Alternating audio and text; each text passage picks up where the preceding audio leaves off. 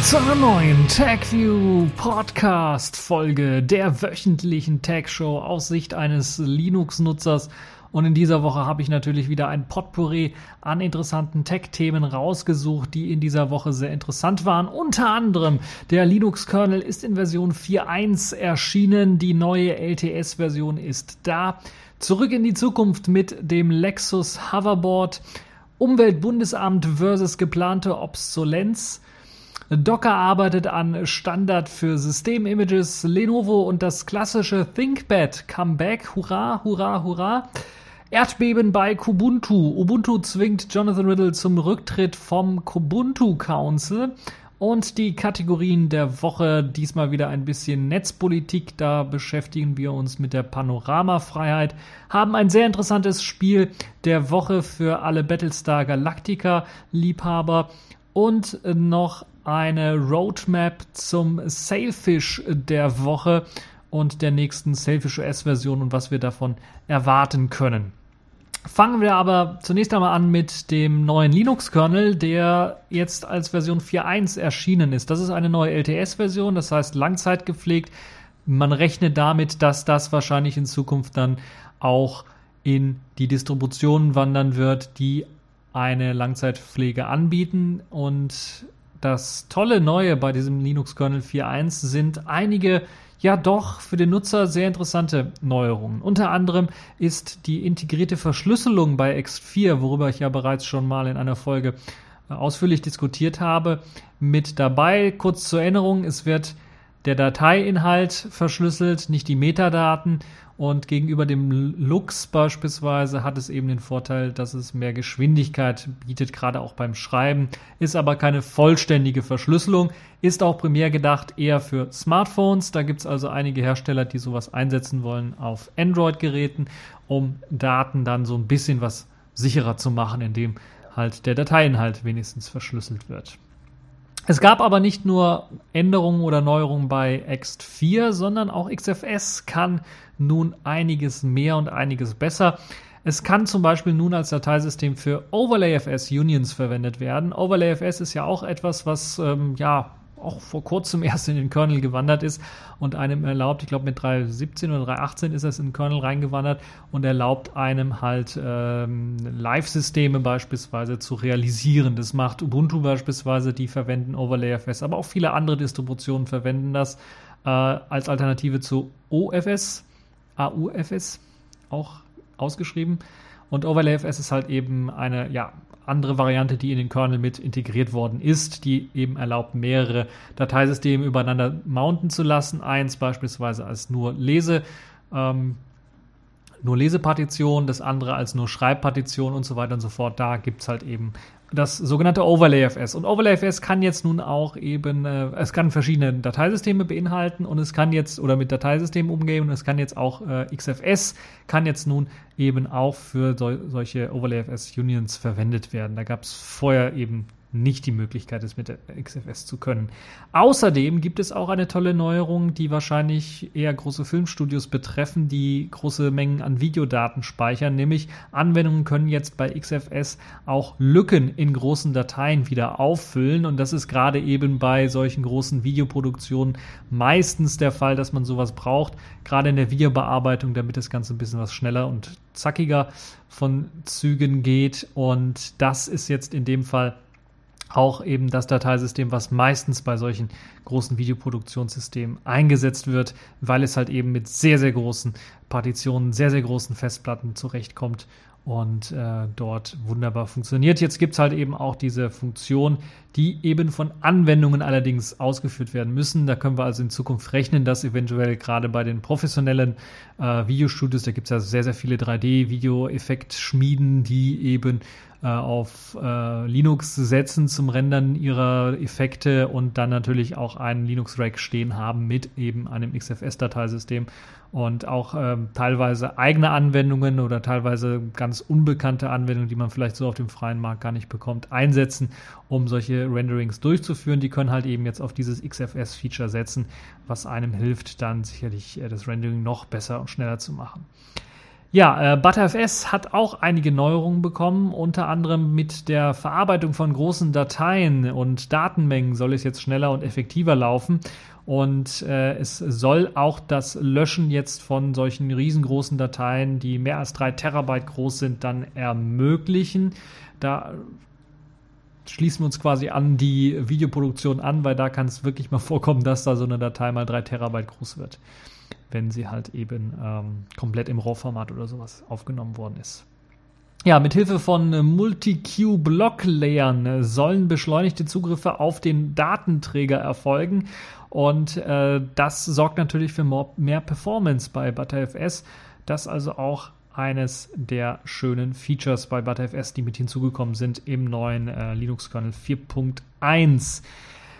Dann in Sachen Grafikkartentreibern hat es jetzt ein äh, Update bei den Nouveau ähm, Treibern gegeben, die jetzt zur Generierung äh, eigener Firmware bei GTK, GTX 750 Karten führt. Das heißt, es muss jetzt nicht nur eine Firma verwendet werden, die von Nvidia stammt, sondern es kann eine eigene generiert werden.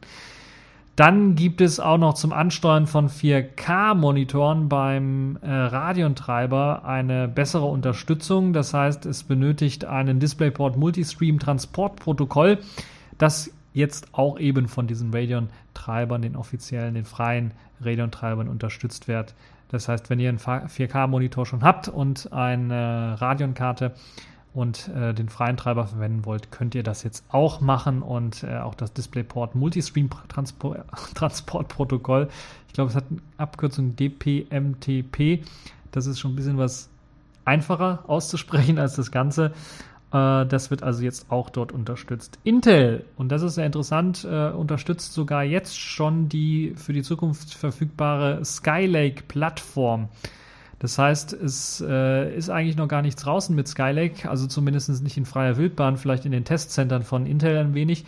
Aber jetzt ist bereits schon die Unterstützung dafür in den Linux-Kernel gewandert. Das heißt, so dass ihr sogar schon vor Erscheinen der ersten Hardware ähm, die Unterstützung dafür habt. Aber Intel hat auch an seinem i915-Treiber gearbeitet, dem Grafikkartentreiber der nun auch virtuelle GPUs unterstützt. Das wird verwendet zum Beispiel für Xen und Co., also für die Virtualisierungsdienste. Und dieser erlaubt dann den direkten Grafikkartenzugriff auf äh, aus dieser Virtualisierungslösung heraus. Und äh, das kann natürlich äh, dazu führen, dass halt eben äh, man auch 3D-Beschleunigung äh, und solche Geschichten dann besser machen kann und natürlich dann Spiele spielen, virt virtuelles Windows oder virtuelle Windows-Spiele spielen oder sowas sollte alles kein Problem machen. Aber natürlich eher interessant für Leute, die beispielsweise CAD machen und vielleicht da eine spezielle Lösung brauchen, die nur auf einem speziellen Betriebssystem läuft dann kann man das halt eben mit eben diesen virtuellen GPUs ganz einfach ähm, ermöglichen, dann direkt auf die Grafikkarte zuzugreifen und dann die volle Performance herauszuholen.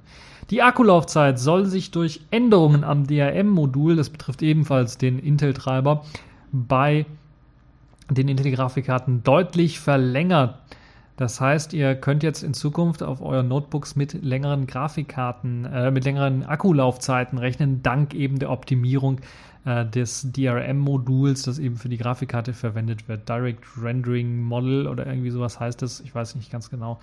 Äh, aber damit, äh, das wird halt eben bei den Intel-Treibern, bei, auch bei Nouveau äh, und Radeon wird es verwendet, aber da ist man ja doch eher geneigt, den proprietären Treiber zu verwenden, um eine bessere Akkulaufzeit hinzukriegen. Also eine bessere Akkulaufzeit bei Intel-Geräten wieder einmal und diesmal deutlich verlängert, das heißt, man kann es wirklich spüren, äh, dass da äh, eine Verlängerung der Akkulaufzeit um eine Stunde oder sowas dann doch drinnen sein sollte bei den handelsüblichen Geräten. Ja, der Kernel ist also ein LTS-Kernel mit Langzeitunterstützung und wird dann eben der Standard-Kernel in den zukünftigen Distros auch sein mit hoher Wahrscheinlichkeit. Ähm, weil halt eben Langzeit gepflegt und da können wir damit rechnen, dass das dann mit einfließen wird in die verschiedenen Linux-Distros. Ja, kommen wir von einem äh, Linux-Thema zu einem Thema, wo ich sagen würde, zurück in die Zukunft. Die Vision aus Zurück in die Zukunft mit dem Hoverboard rumzufliegen äh, soll jetzt tatsächlich realisiert werden und zwar von einem Luxusautohersteller, nämlich Lexus. Lexus ähm, gehört zu Toyota, also eine japanische Firma Und die haben angekündigt, pünktlich zu Marty McFlys Ankunft am 21. Oktober mit ihrem Hoverboard rauszukommen. Ähm, und das Lexus Hoverboard, das heißt einfach Hoverboard, Lexus Hoverboard, soll eben äh, in einem Ankündigungsvideo äh, dann äh, zunächst einmal gesagt haben, wir wollen das fertig machen, wir wollen das äh, zeigen. Ob es jetzt ein großer PR-Gag ist oder ob es wirklich funktionierende Technik ist, das müssen wir mal schauen, die wir vielleicht in den nächsten Jahren mal kaufen können. Das müssen wir mal schauen. Es soll zum Einsatz kommen eine Magnetschwebetechnik, die man so kennt, beispielsweise vom Transrapid oder von anderen, ähm, also die so ähnlich funktioniert und mit Magneten arbeitet ähm, oder mit Supraleitern arbeitet, die allerdings mit flüssigem Stickstoff gekühlt werden müssen und mit Permanentmagneten arbeiten. Das hat natürlich ein paar Nachteile, weil flüssiger Stickstoff, gut, der ist nicht allzu teuer, aber wenn der Verbrauch sehr hoch ist, ist das so ein bisschen blöd, würde ich mal sagen, wenn man jedes Mal flüssigen Stickstoff nachfüllen muss, um mit seinem Hoverboard über die Straßen zu gleiten. Apropos Straßengleiten ist natürlich auch wieder so eine Sache, da vermute ich mal, es wird nicht auf jedem Untergrund gehen, sondern man muss eine spezielle Untergründe haben, die eben magnetisch, äh, also magnetische Strecken, Streckenabschnitte oder sowas muss man haben, damit man wirklich mit dem Hoverboard dann auch gleiten kann. Ansonsten äh, wird man am Boden ziemlich schnell auf die Nase fallen. Ähm, Genaueres will Lexus aber nach und nach veröffentlichen. Das heißt, wir können damit rechnen, weil halt eben der 21. Oktober das Release-Datum ist, dass wir dann ja jeden Monat vielleicht mal ein Update dazu kriegen und vielleicht neue Videos, die dann ein bisschen mehr erzählen zu diesem ganzen Lexus äh, Hoverboard. Ich bin auf jeden Fall mal gespannt und werde euch den äh, Link dann auch ähm, in den Show Notes präsentieren, wo ihr dann auch das kleine kurze Ankündigungsvideo sehen könnt.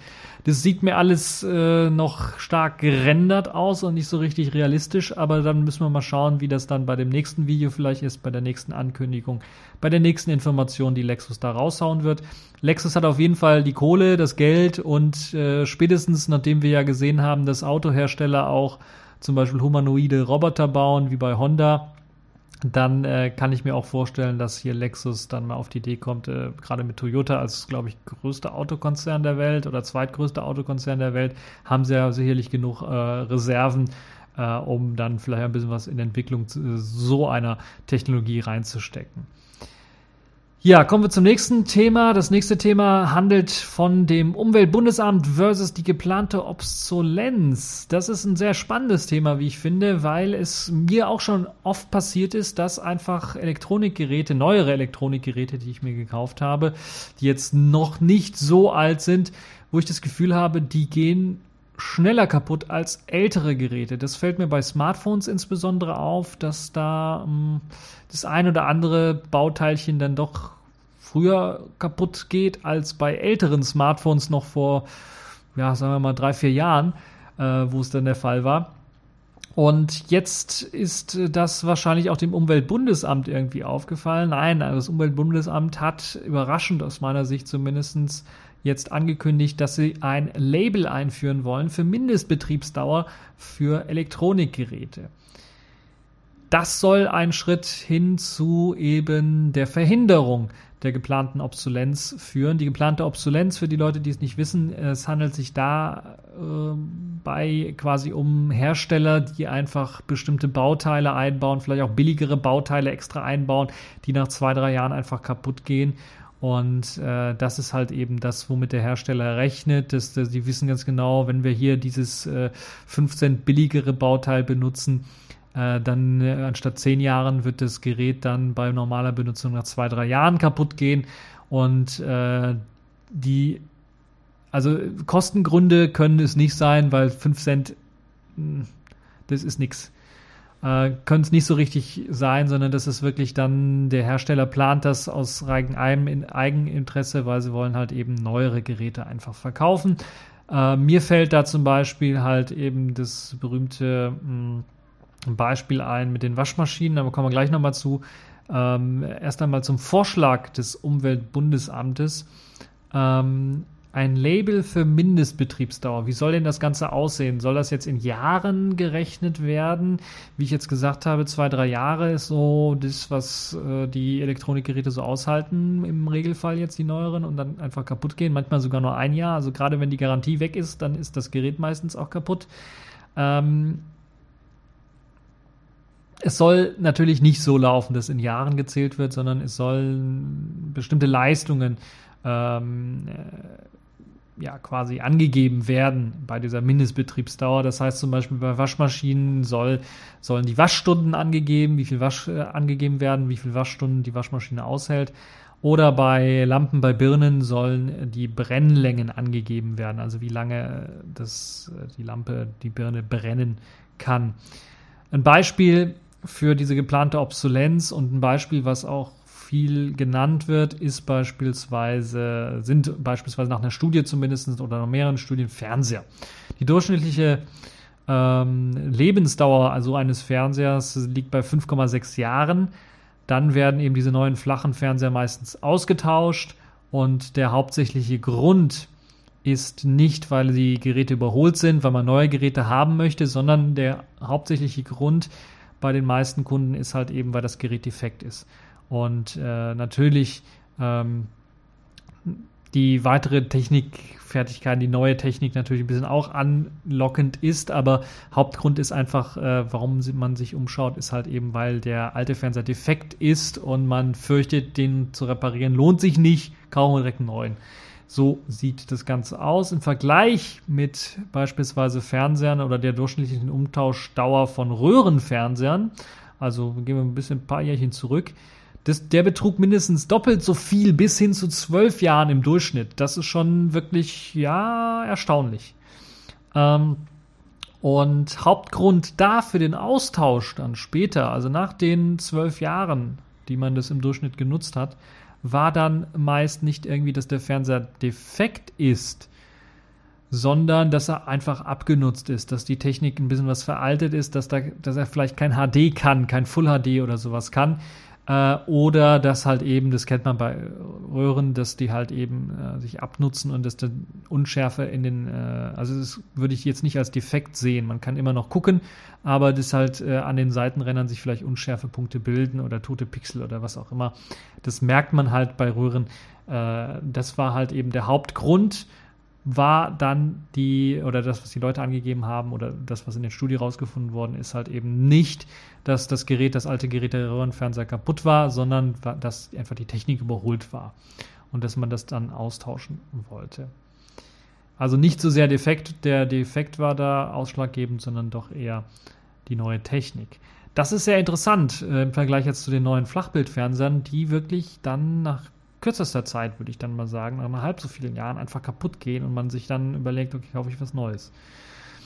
Bisher sind äh, da allerdings noch keine absichtlichen Schwachstellen in Neugeräten entdeckt worden bei dieser Studie. Allerdings hat die Studie das auch noch nicht genau untersucht und erst jetzt im zweiten Teil der Studie, die läuft also noch und ist aufgeteilt in mehrere Teile. Und jetzt im zweiten Teil der Studie wird das erst näher untersucht. Es gibt aber bereits schon einige Untersuchungen aus dem Jahr 2013 vom Bensheimer Testhaus HTV, das Sollbruchstellen in zum Beispiel Fernsehern gefunden hat. So wurden zum Beispiel, und das ist nicht nur bei Fernsehen, das kann ich äh, auch ähm, ja nicht nur aus Erfahrung, sondern aus Gesprächen mit anderen Leuten sagen, dass das auch bei anderen Geräten der Fall ist. Äh, so wurden in den Fernsehern aber in dem Fall von, äh, vom Bensheimer Testhaus HTV festgestellt, dass hitzeempfindliche Teile zum Beispiel direkt neben sehr stark Hitze produzierenden Teilen gesteckt worden oder aufgelötet worden sind und äh, man also damit quasi ein Defekt produ äh, provoziert, sodass halt eben äh, dies äh, zu einer kürzeren Lebenszeit des Teiles führt, weil halt eben ständig neben so einer hitzeintensiven äh, Quelle äh, platziert und sehr hitzeempfindlich selber zu sein, hat natürlich den, den äh, Nachteil, dass halt eben die Lebenszeit dann äh, kürzer ist bei dem Gerät. Wenn man sie weiter auseinanderbauen würde, hätte man das Problem nicht so sehr. Ähm, und ja, also insgesamt muss ich ganz ehrlich sagen, bin ich äh, sehr erstaunt, dass das Umweltbundesamt so weitreichende, gute Vorschläge gemacht hat jetzt für diese Mindestbetriebsdauer, weil natürlich dann, wenn es ähnlich wie bei der Ampel oder bei diesem ABCDEFG weiß gar nicht, wie weit es geht, ich glaube nur ABCD, äh, Punktesystem, was man beispielsweise auf Waschmaschinen für den Verbrauch äh, kennt, äh, Stromverbrauch und so weiter kennt, ist das natürlich ein super weiterer Indikator, der einem helfen kann, dann die Produkte zu kaufen oder auch die Produkte dann natürlich auch zu fördern indirekt, indem man halt nur die besseren, die eine längere Mindestbetriebsdauer haben, dann auch wirklich kauft. Was das dann auf den Preis, äh, ob das auf den Preis schlagen wird, bin ich mir nicht sicher. Äh, ich glaube auch ein Interview mal gelesen zu haben, auch von den Benzheimer Testhaus, dass sie mal gesagt haben, wenn da ein 2 Cent teurerer Chip eingebaut werden würde, der wäre bei weitem nicht so äh, empfindlich gegenüber Hitze, das Gerät würde 10 Jahre länger halten. Das ist natürlich so eine Aussage, die äh, dazu führt, die mich dazu bringt, dann zu sagen, okay, die Preise würden wahrscheinlich auch nicht steigen, sondern es ist halt einfach nur der Effekt. Und jetzt kommen wir zu dem schönen Waschmaschinenbeispiel. Ich glaube, es war Bosch oder wer baut denn Waschmaschinen äh, noch? Ich glaube, es war Bosch. Äh, ist ja jetzt egal, welche Firma es war. Die hatten jedenfalls Probleme, weil sie haben so gute Waschmaschinen gebaut, dass die eigentlich nie kaputt gingen. Das heißt, sie haben ewig gehalten, so 20 Jahre oder so oder länger. Das hat natürlich dazu geführt, dass die Firma selber einen guten Ruf hatte, aber die haben dann irgendwann mal gemerkt, ja, unsere, äh, unser, unser, unser Umsatz, unser, unser, was wir einnehmen an Geld, unser Gewinn, äh, der ist halt irgendwie komplett weg. Wir verdienen nichts mehr. Das liegt ganz einfach daran, weil die Leute haben sich einmal die Waschmaschine gekauft und die läuft dann halt 20, 30, 40 Jahre vielleicht sogar. Die läuft halt, weil sie einfach gut ist, die einfach gut funktioniert und nicht kaputt geht. Warum sollte man also eine neue kaufen? Hat die Firma dann doch, glaube ich, sogar ähm, mit Konkurs kämpfen lassen äh, damals und die mussten sich dann was einfallen lassen, sind dann eher zu so einer Premium-Marke geworden, also die etwas teurere Geräte anbieten als die Konkurrenz, aber dafür halten die immer noch sehr lange. Vielleicht nicht mehr ganz so lange wie die alten Geräte, aber das zeigt natürlich auch schon so ein bisschen die andere Seite der Medaille. Also was passieren könnte, wenn man Geräte macht, die einfach unendlich viel lange halten. Also im Vergleich zu dem, was wir aktuell haben. Also wenn jetzt äh, der Fernseher, wenn man den Fernseher hinkriegen könnte, dass er 20 Jahre lang hält, ohne dass er defekt geht, dann kann es natürlich durchaus passieren, dass die meisten Leute einfach diese Fernseher auch wirklich 20 Jahre lang nutzen oder zumindest 10, 15 Jahre lang nutzen und dann vielleicht erstmal auf die Idee kommen, wenn dann irgendwie ein neues cooles Feature mit eingebaut wird, dann zu wechseln. Ähm, das ist also die andere Seite der Medaille natürlich. Man darf es auch nicht übertreiben. Auch einer der Gründe, weshalb beispielsweise Glühbirnen, die alten Glühbirnen, äh, die hatten mal, äh, also da gab es, also ich glaube um 1900, also als die Glühbirnen erfunden worden sind, äh, gab es mal irgendwann mal eine Absprache zwischen all den Herstellern, die gesagt haben, ja okay, wir haben die Glühbirnen so weit perfektioniert, dass die eigentlich 100 Jahre lang leuchten können ohne Probleme, ohne kaputt zu gehen. Aber das können wir nicht machen, dann können wir keine Glühbirnen mehr verkaufen, unsere Industrie stirbt. Also haben sich darauf be beschränkt, wirklich äh, Glühbirnen mit eben Verfallsdatum zu machen, dass die also nach so und so vielen Betriebsstunden einfach kaputt gehen.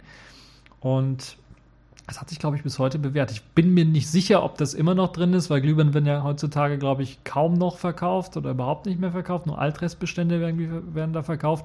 Aber äh, ich glaube, diese Verordnung, dass halt so solche neue Leuchtmittel dann auch nur eine bestimmte Zeit lang brennen können und dann wirklich kaputt gehen, ist da von der Industrie doch irgendwie mit eingeplant, damit sie halt neue Leuchtstoffe verkaufen können.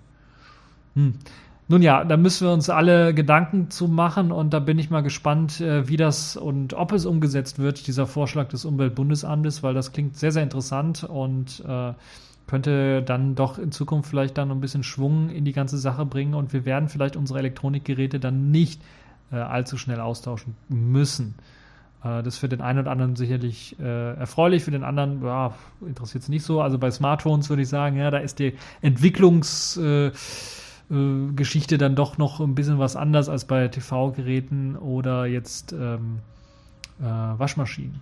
Naja, müssen wir mal schauen, wie sich das weiterentwickeln wird und was äh, der, ob der Vorschlag dann durchkommt. Ja, kommen wir jetzt zu äh, dem äh, Docker-Thema, denn Docker arbeitet an einem Standard für System-Images und hat das vorgestellt auf der DockerCon. Das ist, glaube ich, die erste oder na, eine der ich weiß nicht, ob es die erste ist, aber auf jeden Fall eine der neuen Konferenzen, die es äh, gibt, die Docker-Konferenz, äh, die diesmal in San Francisco stattgefunden hat.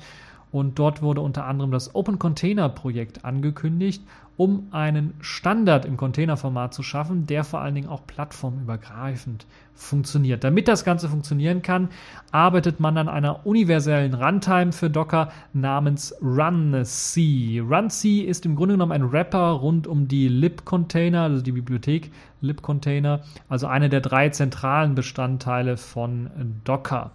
RunC soll dabei aber Docker unabhängig arbeiten und somit bis zu 50% der Funktionalität plattformübergreifend bereitstellen. Momentan ist es so. Es soll natürlich noch ein bisschen besser werden, hoffe ich doch. RunC ist äh, also auch dadurch natürlich ein zentraler Bestandteil dieses Open Container Projektes. Es soll portabel sein, es äh, einen Standard-Container auf jeglicher Plattform lauffähig machen, egal ob es jetzt Linux ist, Windows, Mac OS 10 oder dann auch äh, für die Zukunft dann geplant natürlich äh, auch ARM-Prozessoren, MIPS-Prozessoren und was es so alles im Embedded-Bereich an verschiedenen Prozessoren und Plattformen gibt. RunC soll allerdings auch für aktuelle Docker-Nutzer sehr interessant sein, weil da einige interessante Features mit drin sind, äh, da der Container zum Beispiel bei einer Aktualisierung von Docker ebenfalls aktualisiert werden äh, müsste.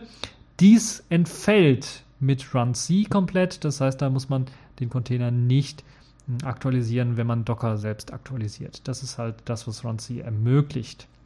RunC unterstützt äh, nicht nur die Linux-Namensräume, sondern auch Control Groups, SE Linux, App Armor und äh, SecComp und aktuell arbeiten sogar Microsoft-Entwickler daran, die native Unterstützung für Windows 10 Container mit einzurichten. Also packt man RunC und dann auch noch den Vorschlag AppC, also App Container, zusammen, soll eine perfekte universelle Open Container Umgebung entstehen. Das könnte natürlich dann auch äh, mit halt eben äh, EPSI dazu führen, dass wir vielleicht in Zukunft vielleicht auch im Linux Desktop oder Windows Desktop oder Mac OS 10 Desktop vielleicht dann nicht nur im Serverbereich, sondern auch im Consumerbereich, im ganz normalen Heimbenutzerbereich, wenn es halt eben zum Standard mh, hm, wenn es gelingt, das zum Standard zu machen, dann eventuell dann auch bald in äh, diesen äh, Desktop-Bereichen App Container sehen werden oder App, äh, Apps sehen, die in diesen Containern gepackt sind und die dann eventuell universell auf allen drei Plattformen lauffähig sind. Das wäre mein Traum so ein bisschen, wobei ich mir das technisch gesehen als sehr viel Overhead vorstellen müsste. Für Server vielleicht nicht so nicht so wichtig, würde ich mal sagen, weil da hat man meistens terabyteweise Platz. Aber Desktop, ja, da bin ich mir nicht so sicher, ob das sich durchsetzen wird. Aber es könnte durchaus sein, dass man diese Technologie einsetzt, beispielsweise bei Linux-Distros, die dann, äh, auch Desktop-Distros, die dann einfach äh, dieses äh, Container-Konzept dann äh, benutzen, um sein Paket, um ihren Paketmanager zu ergänzen oder sogar komplett auszutauschen. Ja, das ist also ein sehr interessantes Thema. Ähm, der Artikel wird euch natürlich auch verlinkt, da könnt ihr euch nochmal reinlesen in RunC. Es gibt natürlich auch, äh, weil es als Open Source ist, äh, die Links zu GitHub. Äh, da könnt ihr euch das Ganze auch am äh, Quellcode anschauen. Ja, sehr interessant fand ich, dass Lenovo jetzt mh, hm, vorgestellt hat oder eine Frage gestellt hat, zumindest ein Mitarbeiter von Lenovo die Frage gestellt hat, wie sieht's aus? Wollt ihr eventuell ein Retro-ThinkPad haben?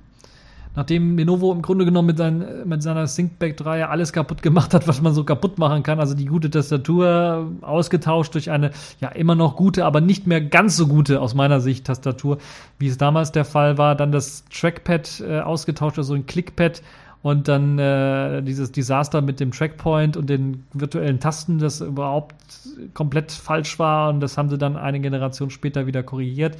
Ähm, und da stellt man sich doch durchaus die Frage, will man dieses alte ThinkPad-Design nicht wieder zurückhaben mit der alten schönen Tastatur, äh, der blauen Enter-Taste äh, und den vernünftigen äh, Maustasten und so weiter und so fort. Und natürlich auch äh, den, den äh, beleuchteten, also den LEDs oben im Rahmen, die man dann mit der Tastatur anschalten kann, die dann die Tastatur beleuchten, solche Geschichten. Ähm, das hat jetzt der Vizepräsident der Designabteilung gefragt und hat jetzt in einem Blog-Eintrag genau diese Frage, diese Umfrage gestellt. Ich weiß nicht, ob man da noch, lasst mich mal schauen, ob man da noch abstimmen kann, ob man, äh, gab es da überhaupt ein Voting? Da konnte man auf jeden Fall kommentieren und da gab es auch Fotos zu, wie das vielleicht in aktuellen neuen ThinkPads dann aussehen könnte. Ähm, und ja, äh, nee, da kann man kommentieren weiterhin und da gibt es halt sehr, sehr viele Kommentare äh, nach dem Motto Shut up and take my money. Ähm, also Leute wollen das einfach haben, weil das einfach wirklich, wir wollen das klassische ThinkPad-Design wieder haben. Dazu gehört natürlich nicht nur zu diesem Retro-ThinkPad-Design, gehört natürlich nicht nur die Tastatur, die klassische dazu.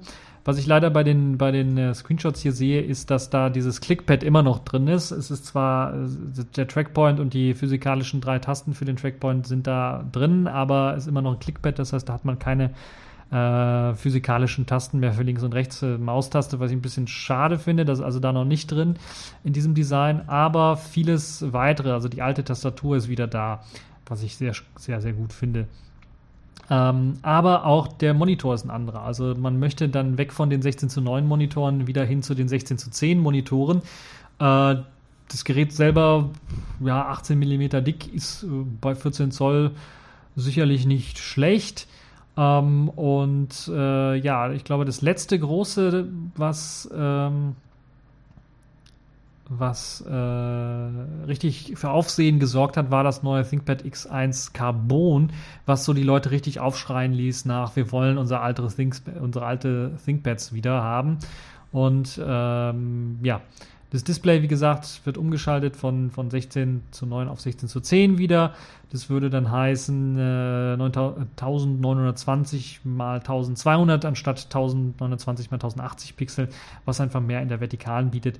Und ähm, ja, das wollen einfach einige Nutzer. Es gibt dann noch ein paar Gimmicks, die jetzt hier in diesem Retro zu sehen sind, neben also dieser Tastatur.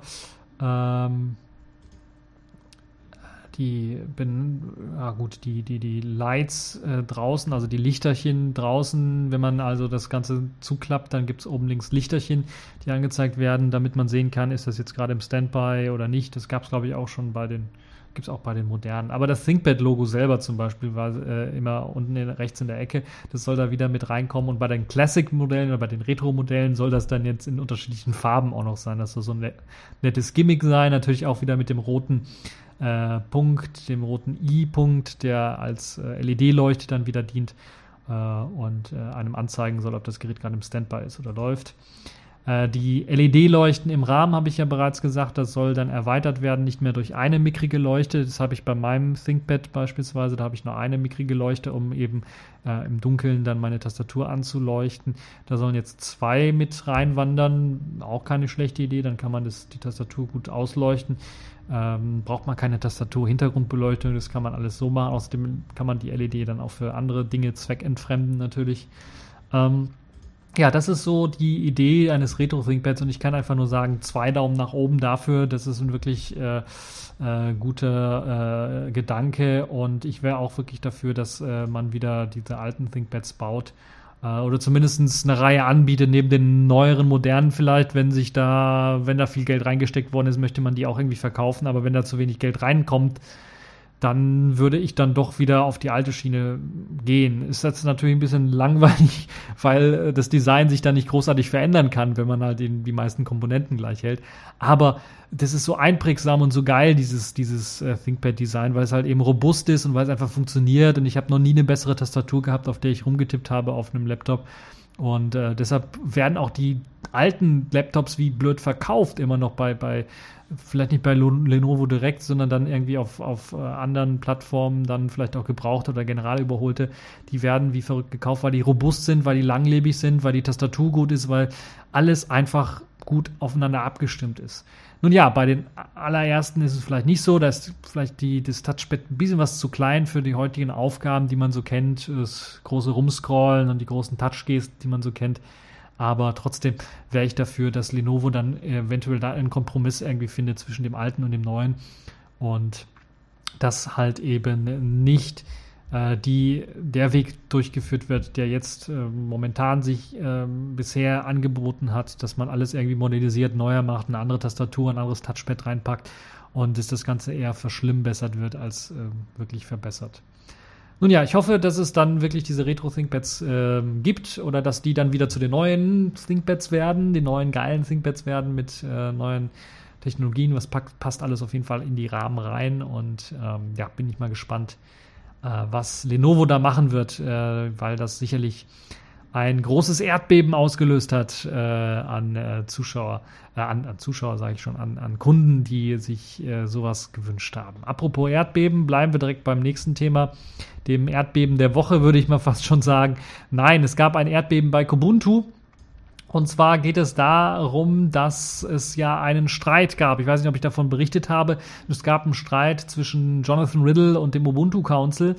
Und der Ubuntu Council hat dann ähm, gefordert, dass Jonathan Riddle für ein Jahr Pause macht von seinem Kubuntu Council äh, Sitz, den er da inne hat. Und wollten ihn quasi raushaben. Grund soll sein, dass er sich gegen den Ubuntu Code of Conduct ähm, gerichtet hat, beziehungsweise darauf verstoßen hat, indem er halt eben äh, irgendwie Leute angegriffen haben soll ist natürlich ein bisschen was Humbug aus meiner Sicht, weil äh, das in den E-Mails, die auch veröffentlicht worden sind, teilweise gar nicht ähm, ja, sich zeigt. Also er hat Leute nicht verunglimpft, sondern hat einfach nachgebohrt. Und äh, das hat wohl einigen nicht so sehr gefallen. Ein bisschen was zu viel Druck hat er vielleicht auch gemacht.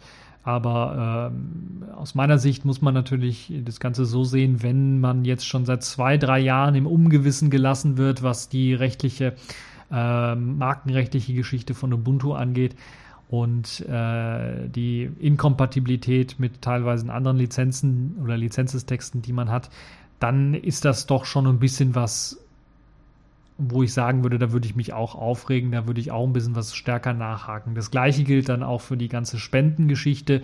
Also Ubuntu Canonical sammelt im Namen von Ubuntu, Kubuntu, Xubuntu, Lubuntu und anderen Ubuntus äh, für die verschiedenen Desktops auch beim Download Spenden ein. Allerdings hat Kubuntu oder das KDE-Projekt bisher noch nichts von den Spenden gesehen. Und da fragt man natürlich, sich nach den ganzen Spendenreports, was alles eingenommen worden ist, wo sind denn die Spenden gelandet? Und das weiß man auch schon seit einigen Jahren nicht. Und da muss man halt einfach irgendwie nachbohren und Canonical hat bisher nichts geantwortet. Da ist natürlich auch klar, dass nach zwei, drei Jahren man dann doch ein bisschen was ja, aufgeregter ist, was die ganze Sache angeht. Nun, jetzt sieht es so aus, dass man sich irgendwie geeinigt hat. Das heißt, Jonathan Riddle tritt nach dem Streit jetzt zurück, so heißt es groß. Er wurde wohl zu eher zurückgetreten. Das heißt, es gab ein Treffen zwischen dem Ubuntu Council, dem Kubuntu Council sowie Mark Shuttleworth, der natürlich da auch als Mäzen immer was zu sagen hat, und Jonathan Riddle selbst. Und äh, Jonathan Riddle kommt jetzt der Forderung des Ubuntu Councils und Mark Shuttleworth nach und hat jetzt äh, sein Kubuntu Council Sitz freigegeben. Er hört also da auf, ist jetzt nicht mehr Mitglied des Kubuntu Councils, hat da also kein Mitspracherecht mehr im Grunde im Gegenzug äh, dazu wird halt eben ein, ein Posting bei fridgeubuntu.com gelöscht, äh, was halt eben die ganze Auseinandersetzung mit Riddle mit paar Zitaten und so weiter und so fort dann mh, hm, beinhaltete. Äh, ist eine, man kann sich das immer noch anschauen, also wer die Wayback Machine kennt, wird wissen, dass man sich das immer noch anschauen kann. Einmal im Internet gelandet, kann man es nicht mehr rauslöschen. Ähm, und es gab wirklich einen wochenlangen Streit, wo man äh, Jonathan Riddle erstmal aufgefordert hat, dann zurückzutreten im Grunde genommen. Das hat er nicht gemacht, weil er es nicht einsah. Und jetzt hat man sich halt irgendwie dann doch äh, geeinigt, dass er zurücktritt. Oder er wurde dann zurückgetreten. Er konnte sich also da nicht mehr richtig großartig wehren wahrscheinlich. Oder er hatte einfach die Nase voll, könnte auch sein und will mit denen nichts mehr zu tun haben. Äh, vielleicht ist auch der Ubuntu Council ihm vielleicht in den Rücken gefallen. Ich weiß es nicht, wie das da aussieht. Äh, will aber da auch nicht großartig spekulieren, wie es dann aussieht. Aber es ist jetzt natürlich eine große Krise äh, bei Kubuntu, würde ich mal sagen, wenn der Hauptentwickler von Kubuntu dann den Kubuntu Council verlassen muss oder dort aufgegeben hat und quasi vielleicht auch die Nase voll hat von dem Ganzen. Und äh, natürlich Kubuntu auch eher mit Ubuntu zusammenarbeiten muss und wenn einer der Hauptentwickler das nicht mehr kann, dann äh, sieht es schlecht aus für Kubuntu. Man will die Arbeit aber weiter fortsetzen. Kubuntu, äh, die aktuelle Alpha-Release 15.10 wird weiterentwickelt. Interessant ist allerdings nur auf dem Wiki-Eintrag. Dort steht, wir entwickeln und arbeiten weiter an der 15.10er Version. Wie es dann weiter aussieht mit Updates, mit Aktualisierungen und neuen Versionen, ist allerdings noch unklar. Das steht da, wenn man das mal so eins zu eins ins Deutsche übersetzt, so ein bisschen. Und das wirft natürlich ein bisschen was Fragen auf, was jetzt oder wie es jetzt mit der Kubuntu-Distribution im Allgemeinen weiter aussehen wird. Ich bin erst einmal zuversichtlich und werde sagen, okay, es wird jetzt einfach weiterlaufen, erst einmal für das nächste Release und dann auch für die nächsten Entwicklungszweig wahrscheinlich, mit hoher Wahrscheinlichkeit. aber dann kommt ja auch irgendwann mal Mir und steht vor der Tür und da wollte ja Kubuntu sowieso nicht mitmachen und wollte eher auf Wayland setzen. Man, es könnte durchaus sein, dass es eine Abspaltung gibt. In welche Richtung das Ganze gehen wird, ich würde eher vermuten Debian, weil das sehr nahe liegt. Äh, aber es wird nicht so schnell gehen. Also es gibt, äh, es gab ein paar kluge Kommentare, die ich mir durchgelesen habe und Natürlich ist es so, dass man nicht einfach jetzt von heute auf morgen einfach sagen kann, okay, wir arbeiten nicht mehr mit Ubuntu zusammen, wir machen was eigenes, komplett eigenes. Das geht natürlich nicht, weil die ganze Infrastruktur, wie man Pakete baut, wo die Pakete gebaut werden, äh, wo sie hochgeladen werden, wo die Software-Paketquellen sind für die Änderungen, die man macht und so weiter und so fort, das liegt alles bei Canonical quasi oder bei Ubuntu. Auf Launchpad-Servern beispielsweise, auf PPAs, da gibt es ja beispielsweise für ja, Kubuntu 15.04, die aktuelle Kubuntu-Version gibt es das Plasma 5.3 1 oder 3.2er Update, wo sind wir jetzt? 5.3.1 glaube ich immer noch, gibt es im Kubuntu Backports PPA, das liegt eben auf Launchpad. Launchpad ist halt eben eine von Canonical, eine Plattform von Canonical. Das heißt, die ganze Infrastruktur liegt eigentlich noch dort. Äh, ich bin mir nicht sicher, wenn man sich jetzt da streitet, aber ob man dann direkt wechseln müsste auf eine andere Plattform, ob man die aufmachen müsste oder nicht. Aber es ist doch schon so, dass, oder es zeichnet sich ab, dass man immer mehr Teile seiner Infrastruktur von Canonical-Diensten oder Plattformen wegzieht, weil man da eben ein bisschen was unsicher ist, was das angeht. Ja, ähm, Jonathan Riddle selber bleibt natürlich weiterhin, so wie ich das, also da hat bisher nichts anderes äh, verlautbaren lassen, äh, quasi mein Kollege bei äh, Blue Systems und arbeitet dann dort äh, weiterhin, äh, auch an Kubuntu. Und ja, äh, interessant fand ich, dass nach der Entscheidung und nach der intern geführten Diskussion der äh, Scott Kitterman ähm, das ist ein, äh, lasst mich nicht lügen. Äh, er war bei, beim Entwicklerteam von Ubuntu eingestellt. Er hat natürlich äh, dann mit dem, mit dem Ubuntu-Beirat und er hat die E-Mails vor allen Dingen veröffentlicht äh, des Ubuntu-Beirats und so weiter und so fort. Äh, und er hat jetzt nach der Entscheidung mit dem Ubuntu äh, Council und dem Ubuntu Council und Shuttleworth äh, das Entwicklerteam bei äh, Ubuntu verlassen was sicherlich auch sehr interessant und bezeichnend dafür ist, was da abgelaufen ist. Deshalb würde ich wirklich von einem Erdbeben reden, auch wenn das jetzt nicht so groß gemacht wird und vielleicht von einigen nicht so gern gesehen wird. Aber es ist schon ein gewaltiger Einschnitt, weil es zeigt, wie Canonical mit Kritikern umgeht. Weil Jonathan Riddle ja ein Kritiker war. Von den Dingen, die ich ja ganz zu Anfang angesprochen habe. Und die sind ja immer noch nicht gelöst. Also das eigentliche Problem ist noch nicht gelöst und ich äh, bin ehrlich gesagt äh, ziemlich enttäuscht von Canonical. Ähm, sie machen in den letzten Jahren einen schlechten Eindruck und liefern nach außen natürlich. Die Außenwirkung darf man nicht verkennen und die hat Canonical, glaube ich, komplett unterschätzt, äh, weil sie natürlich dadurch, dass sie sehr populär sind mit ihrem Ubuntu, auch eine Außenwirkung haben. Und die Außenwirkung momentan ist katastrophal. Ein Haufen voller Open Source Leute oder Free Software Leute, die sich die Köpfe einschlagen. So sieht das Ganze aus. Und äh, Ubuntu, die irgendwie sagen, wir wollen mit den Open Source Leuten immer weniger zu tun haben. Wir machen uns unsere eigene Community, wir machen uns unsere eigene Welt und äh, wie sie uns gefällt. Ja, erinnert mich an Pippi Langstrumpf. Ja. Äh, das also zu diesem Thema. Ich möchte da auch nicht mehr zu sagen, weil äh, ihr könnt euch die Gedanken alle selber machen. Worum es eigentlich geht, könnt ihr in den Mails lesen. Es gibt, glaube ich, in dem Golem-Artikel, genau, in dem Artikel gibt es im Kommentarbereich äh, den äh, Eintrag gelöscht äh, Kommentar. Dort findet man den direkten Link eben zu den Aussagen von Jonathan Riddle, die mittlerweile aus der Fridge, auf der Ubuntu Fridge runtergenommen worden sind. Und dann könnt ihr euch das selber durchlesen, was er dort geschrieben hat und ob, ihr könnt dann selber mal beurteilen, ob das gegen den Ubuntu Code of Conduct verstößt, ob er damit wirklich jemanden angegriffen hat. Ähm, also das könnt ihr dort, da sind, glaube ich, fünf Zitate drauf, da könnt ihr euch das selber mal durchlesen. Äh, und dann gucken, wie ihr das Ganze dann findet. Äh, euch also selber eine Meinung drüber bilden und äh, dann werden wir schauen, Wie sich das weiterentwickelt, bin mir echt gespannt, ob sich äh, Ubuntu davon erholen wird, äh, von diesem ja, Streit mit Canonical im Grunde genommen. Ist ja nicht Streit mit Ubuntu, sondern Streit eher mit Canonical. Und Ubuntu, die Community sitzt da irgendwie dazwischen und äh, ist ja auch auf Canonical so ein bisschen angewiesen und äh, guckt dann da ein bisschen in die Röhre aus meiner Sicht. Nun ja, schauen wir mal, äh, wie sich das dann in Zukunft äh, weiterentwickeln wird und hoffen, dass Kubuntu weiterhin überleben wird. Accepted. Connecting. Complete. System activated. All systems operational.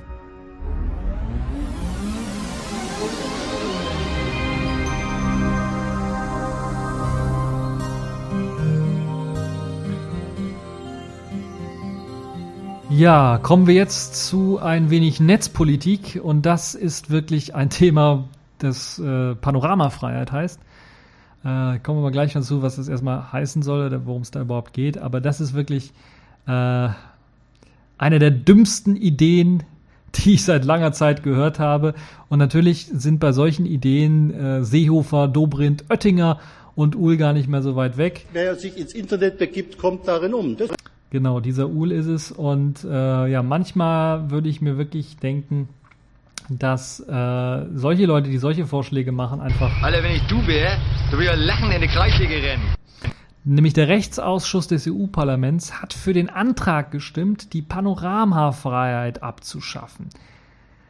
Was heißt Panoramafreiheit? Ich zitiere mal. Die gewerbliche Nutzung von Fotografien, Videomaterial oder anderen Abbildungen von Werken, die dauerhaft an physischen öffentlichen Orten platziert sind, immer an die vorherige Einwilligung der Urheber oder sonstigen Bevollmächtigten geknüpft sein muss. Habt ihr es verstanden? Ich übersetze mal für die Leute, die, denen dieses Amtsdeutsch dann doch nicht so viel sagt. Das heißt im Grunde genommen, wenn ich demnach ein Foto machen möchte, zum Beispiel von einem Hochzeitspaar vor dem Eiffelturm, als Fotograf und möchte das Foto denen dann verkaufen, dem Hochzeitspaar, dann müsste ich erst einmal den Architekten oder der, der den Eiffelturm jetzt die Rechte des Eiffelturms besitzt, für den Aufbau des Eiffelturms, also den Urheberrechtshalter des Eiffelturms, fragen, ob ich dieses Foto machen darf ist es natürlich kompletter Mumpitz. Also das ist, es ist, also sowas habe ich auch wirklich, also die Leute in der EU, also das sind ja, also. Au, weia. Also, da sag ich nur, wenn Idioten fliegen könnten, ja, dann wäre hier die Luft schwarz. Zumindest äh, über dem EU-Parlament. Also wenn das wirklich durchkommt, die wollen also diese, diese Panoramafreiheit abschaffen und das würde wirklich dazu führen, dass man nicht mehr Bilder vom Eiffelturm machen kann und die dann beispielsweise verkaufen kann. Bilder von der Golden Gate Bridge machen kann und die verkaufen kann. Äh, Bilder von, was haben wir hier noch in Deutschland, vom Kölner Dom machen kann. Weil der natürlich physikalisch platziert ist an einem Ort, sich nicht wegbewegen kann, der kriegt nicht Beine und läuft weg und ist äh, irgendwann mal woanders. Und man müsste dann den Architekten fragen, der dieses, also der das Urheberrecht an dem Bau hat, ob man das knipsen darf. Das ist schon harter Tobak. Das ist wirklich harter Tobak. Stellt euch das mal vor. Stellt euch das mal vor. Ich habe jetzt dieses Beispiel mit dem Hochzeitspaar, das sich vom Eiffelturm fotografieren lässt. Hm, stellt euch das mal vor. Hier in Köln ist es zum Beispiel so Usus natürlich, vielleicht auch in anderen Städten, äh, sich vor dem Rathaus knipsen zu lassen, wenn man äh, standesamtlich geheiratet hat, weil es halt eben schönes altes Rathaus ist und es schön aussieht. In Zukunft müsste dann der Fotograf, der die Fotos macht, erst einmal das Urheberrecht einholen vom Architekten des oder demjenigen, der Architekt wird wahrscheinlich nicht mehr leben, demjenigen, der dieses äh, Urheberrecht für den Architekten übernommen hat vom Rathaus, erstmal fragen, darf ich das überhaupt, dieses Foto schießen und dann an meine Kunden verkaufen. Die Wikipedia könnte dicht machen, also so ziemlich dicht machen oder zumindest alle Bilder von Denkmälern, Gebäuden, äh, Urkunden, was auch immer an einem Platz länger verbleibt und einer fotografiert hat, einfach löschen.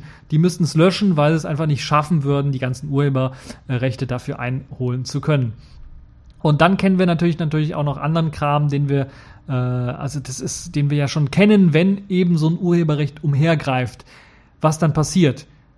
Massenabmahnung, Unsicherheiten, Rechtsunsicherheiten, die natürlich dann auch wieder zur Konsequenz haben, dass Wikipedia beispielsweise die Bilder einfach löschen wird, weil sie es einfach, wir wissen nicht, oder einfach auf Verdacht löschen würde.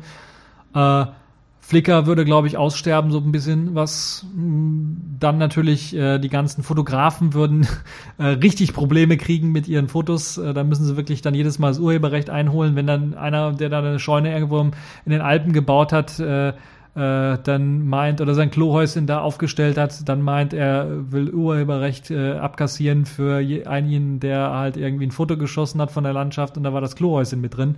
Äh, das ist natürlich schon ein äh, starker Tobak, wie ich finde.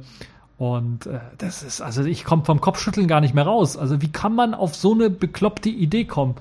Also das kann wirklich auch nur in Zeiten halt, wo das Urheberrecht komplett irgendwie über die Wolken gewachsen ist und das Urheberrecht halt äh, so weit äh, nach oben gegangen ist, halt eben, es frisst halt immer mehr auf, das Urheberrecht, und es nutzt den Urheber natürlich überhaupt nicht, äh, sondern es äh, zerfrisst halt eben die Nutzer und es führt halt eben zu einem Clash das führt halt eben zu einem Streit zwischen denen, die etwas konsumieren möchten, die etwas machen wollen, die etwas weiterentwickeln wollen, eventuell, die kreativ sein wollen, vielleicht natürlich auch, weil Kreativwirtschaft, äh, Fotografen würde ich mal sagen, die sind doch kreative Leute, gehören zu den kreativen Leuten. Das frisst natürlich auch die auf. Und das ist vielleicht jetzt mal ein Weckruf auch äh, bei der EU und natürlich auch bei uns selber, da mal gegen vorzugehen und vielleicht ist das auch der richtige Zeitpunkt, jetzt mal das Urheberrecht in eine andere Form zu entwickeln, in eine andere Form zu revolutionieren. Da gab es ja von Julia Reda das, äh, den Besuch, Untersuchungsort, Untersuchungs, äh, den Vorschlag zur Reform eines Urheberrechtes. Und noch ist nichts verloren. Es hat zwar das EU-Parlament, äh, der Rechtsausschuss des EU-Parlaments für diesen Antrag zur Abstimmung der Panoramafreiheit gestimmt, aber das muss noch nicht durchkommen, weil wir haben jetzt erst einmal äh, eine Abstimmung für diesen Antrag im äh, Juli. Das heißt, bis dahin könnt ihr noch ganzen EU-Parlamentarier anschreiben, die äh, vollschreiben und sagen, ihr spinnt doch, ihr könnt doch nicht die Panoramafreiheit abschaffen. Äh, und damit sie da alle kräftig gegenstimmen äh, und dass das also nicht passiert. Und nach den Plänen von unserem Digitalkommissar Oettinger, ich habe leider keinen Soundtrack für den, also da wird ja, würde ja wunderbar passen, wie er Englisch redet. Aber nun ja, äh, Oettinger, einer unserer Spezialexperten, in, die wir nach Brüssel abgeschoben haben, der jetzt für äh, der Digitalkommissar im Grunde genommen ist, äh, der ja auch für das veränderte Urheberrecht verantwortlich äh, ist, der will oder möchte, dass frühestens im September etwas Endgültiges äh, zur Urheberrechtsreform steht. Wie gesagt, es gab diesen, diesen, diesen Vorschlag oder diesen, die Ausarbeitung von Julia Reda, die doch schon in die richtige Richtung geht, wie ich finde, äh, zu Großteilen und die viele Sachen auch berücksichtigt, die Ängste teilweise einiger Urheber, die Ängste natürlich auch einiger Verwerter, dass sie eine, eine, eine, ihre Plattform verlieren, wie sie Geld verdienen, ver verlieren. Äh, dass das alles so ein bisschen aufnimmt, miteinander vermischt, aber dann im Großen und Ganzen doch für uns äh, Leute, für, für, also die, äh, Balance zwischen Urhebern, Verwertern und Konsumenten wieder ins Lot drückt. Also wieder auf eine Augenhöhe bringt. Und das ist, glaube ich, äh, der richtige Weg, der richtige Schritt. Es wurde viel rumgedoktert jetzt, viel kritisiert teilweise, auch viel geändert, wie beispielsweise jetzt hier bei der Abschaffung der Panoramafreiheit, die irgendwie nicht in dem Antrag selber drin stand, aber da irgendwie äh, von anderen vorgeschlagen worden ist, dass das mit in die EU-Urheberrechtsreform mit reinkommen soll. Ja, wir müssen, und dazu bleibe ich dann quasi am, am letzten Satz noch, das Urheberrecht frisst uns immer mehr auf, ohne dass es den Urhebern tatsächlich hilft. Und da müssen wir was gegen machen. Deshalb würde ich euch vorschlagen, mal dort kräftig zu demonstrieren, lautstark zu schreien und äh, eure Meinung zu äußern. Kommen wir jetzt mal zu erfreulicherem Thema äh, zu einem erfreulicheren Thema. Das nennt sich äh, Spiel der Woche. Und das ist in dem Fall Diaspora. Ich wusste gar nicht, dass Diaspora auch ein Spiel ist. Nun, man hat sich irgendwie umbenannt, glaube ich. Äh, Diaspora Shattered Armistice heißt das äh, Spiel der Woche. Und das ist ein Spiel, das gibt es auf Windows, Linux und Mac OS 10. Wobei, ich glaube, die Linux-Version muss man sich selber kompilieren, ist aber nicht sonderlich schwer. Gibt es eine Anleitung für. Vielleicht findet ihr auch schon Binärpakete dafür. Diaspora Äh, das Spiel ist im Grunde genommen ein Battlestar Galactica Spiel und davon gibt es nicht sehr viele und das ist wirklich ein phänomenales Spiel, wie ich finde, weil es eine, ja, ich würde nicht sagen bombastische äh, Grafik bringt, aber es bringt schon eine sehr, sehr geniale Grafik mit sich. Äh, Im äh, natürlich Battlestar Galactica Style. Es hat die original äh, natürlich, die, die Gleiter, ich habe jetzt vergessen, wie die heißen, äh, mit an Bord. Äh, Landungen und, und, und ähm, natürlich das Starten aus der, aus der, äh, äh, aus dieser Lande, aus der Startbucht, wo man dann rauskatapultiert wird, äh, die Schlachten, die Weltraumschlachten, die man dort gegen, gegen die Zylonen führen kann, das ist einfach richtig, das sieht richtig realistisch und richtig geil aus. Und da kann ich einfach nur sagen, das ist ein Spiel, das jetzt draußen ist, das ist äh, Open Source, das könnt ihr einfach runterladen, könnt ihr selber kompilieren, könnt zocken, es gibt eine Kampagne, äh, es gibt äh, richtig geile Weltraumschlachten, es gibt große Areale. Das ist wirklich ein Spiel, wo ich sagen würde, das ist mein Geheimtipp in Sachen Open Source äh, äh, Spielen. Es ist noch nicht alles perfekt, aber es ist wirklich, es geht in die richtige Richtung, es ist wirklich ein geniales Spiel und ähm, ich kann es euch nur empfehlen, das euch mal anzuschauen. Alleine da rumfliegen. Ich habe also eine halbe Stunde da nur verbracht. Es gab zwar die Weltraumschlachten, aber ich habe eine halbe Stunde nur da verbracht, einfach mal nicht in die Schlacht reinzufliegen, sondern die mir nur von, Weitem anzuschauen, was schon richtig geil aussieht. Und äh, dazu natürlich dieses ganze Flair von Battlestar Galactica mit den Landebuchten, mit dem äh, äh, Kapern von, von Zylonen, äh, Schiffen, der, der, der, ähm, äh, Zerstören der ganzen Schiffe und so weiter und so fort. Äh, das ist schon wirklich richtig genial gemacht, das Spiel. Und da gibt es halt auch einige Demos, die ihr euch anschauen könnt, also Videos, Release-Video natürlich, ein paar andere Videos, die das Spiel so ein bisschen zeigen, wenn ihr das erst einmal nicht runterladen wollt, weil das natürlich ein bisschen großer Download auch ist. Äh, lasst mich nicht lügen, lasst mich schauen. Wie groß ist der Download? Habe ich vorher natürlich nicht gemacht. Äh, ich habe es einfach runtergeladen und habe nicht geschaut, wie groß es ist. Äh, es gibt natürlich Voraussetzungen, Systemvoraussetzungen. Ich finde es jetzt gar nicht, wie groß es ist. Ah, doch hier. Äh, das ist in Bytes angegeben. 13 Gigabyte. Wenn ich das so richtig sehe, müsste es groß sein. Es sind Bytes angegeben. Habe ich jetzt keine Lust rund, äh, umzurechnen, aber ich glaube, so um den Dreh müsste es sein. Und 3, 3, 3, ja, 13 Gigabyte müssten es sein. Wenn ich mich jetzt nicht. Oder 1,3 nee, 1,3 Gigabyte. Also entweder 13 oder 1,3 Gigabyte um den Dreh so rum. Ist trotzdem immer noch genial. 13 Gigabyte wäre ein bisschen was groß, aber naja.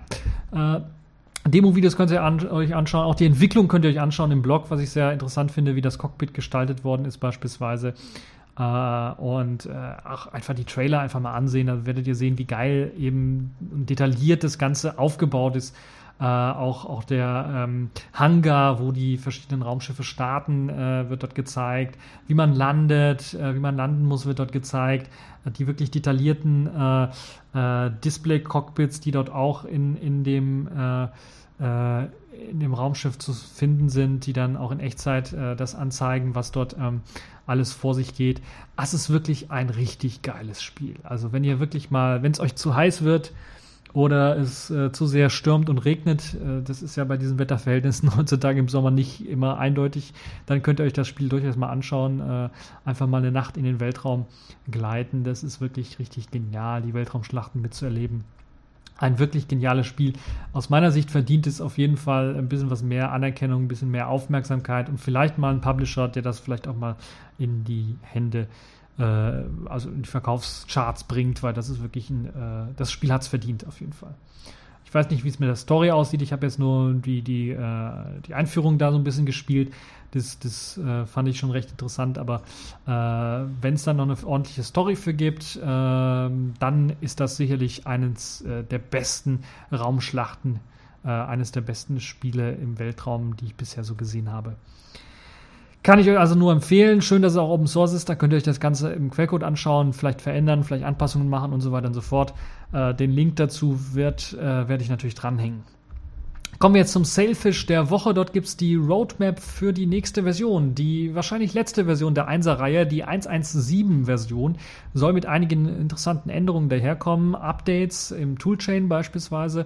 Dort soll auf GCC 4.8 geupdatet werden. Momentan ist, glaube ich, GCC 4.7 äh, aktiv. Pulse Audio soll zumindest auf Version 6.0 geupgradet werden. Python auf Version 3.4.3 und es soll einige weitere Verbesserungen geben, vor allen Dingen im Android-Bereich soll es Verbesserungen und mehr Steuerung und Kontrolle geben. So kann man jetzt oder soll man in Zukunft dann in den äh, Systemeinstellungen unter Apps dann auch Android-Apps ähm, anklicken können und dann auswählen können, ob diese Apps im Hintergrund als Service am äh, Hochfahren, beim Booten gestartet werden sollen. Das macht vielleicht Sinn für Text-Messaging-Service, WhatsApp und so weiter.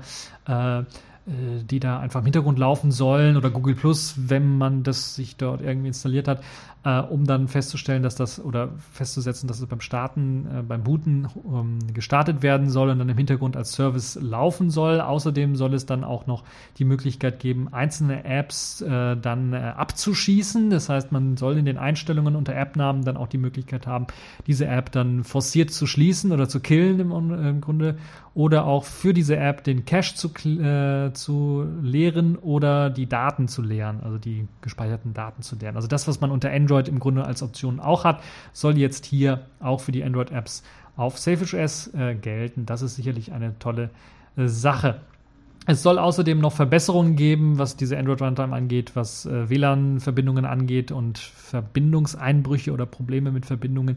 Das soll dort behoben werden. Dann sollen es natürlich Verbesserungen geben, hier und da Fixes geben. Ähm, als äh, größte Fixes werden hier angekündigt, die, die äh, Übersetzungen sollen äh, verbessert werden. Da gab es einige Dinge, die negativ aufgefallen sind in der letzten Version, die sollen jetzt verbessert werden. Und es sollen bessere Filesystem-Maintenance-Checks hm, erfolgen, bevor man ein System-Update herunterlädt. Äh, das soll dazu, dafür sorgen, dass halt man das Telefon, das Handy, das Smartphone nicht brickt, wenn man halt ein Update installiert, weil eben die, äh, das Dateisystem voll läuft oder sonstige Fehler auf dem Dateisystem zu finden sind. Das also eine gute Liste an Änderungen, die man für die 1.1.7er Version erwarten kann. Das wird wahrscheinlich die letzte Version sein. Sie wird vielleicht auch ein bisschen Vorbereitung an äh, SafeOS 2.0 bieten, wo man dann halt eine neue API auch bekommt. Und ähm, natürlich soll die möglichst kompatibel sein, damit nicht allzu viel bricht.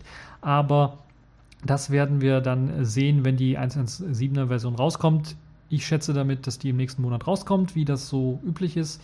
Also im Juli können wir dann äh, damit äh, Anfang, Ende Juni können wir damit rechnen, Anfang Juli können wir damit rechnen. Und dann kommen wir natürlich in den Juli rein und am Ende des Julis, schätze ich, wird dann Selfish S 2.0 hoffentlich dann auch rauskommen, zusammen dann wohl wahrscheinlich auch mit dem großen Tablet-Release. Und natürlich, wenn ich das Tablet hier habe, werde ich das sofort testen und ein Video machen davon. Da könnt ihr das auch alles sehen. Also es wird richtig spannend für alle Selfish OS-Fans in den nächsten Wochen und Monaten. Da können wir also auf einige Updates hoffen und natürlich dann auch auf das Tablet und das große Selfish OS 2.0 Update. Aber zunächst einmal begnügen wir uns mit dem 1.1.7er Update, das sicherlich auch einige interessante Neuerungen und Änderungen mit sich bringen wird. Ja, das war es dann auch schon für diese TechView Podcast Folge. Ich hoffe, es hat euch gefallen. Äh, ihr hattet Spaß dran, habt einige interessante Themen sicherlich aufgegriffen für den einen oder anderen äh, zum Nachlesen, auch interessant. Und alle Links werde ich natürlich dranhängen. Das war's für diese Folge und bis zur nächsten Folge.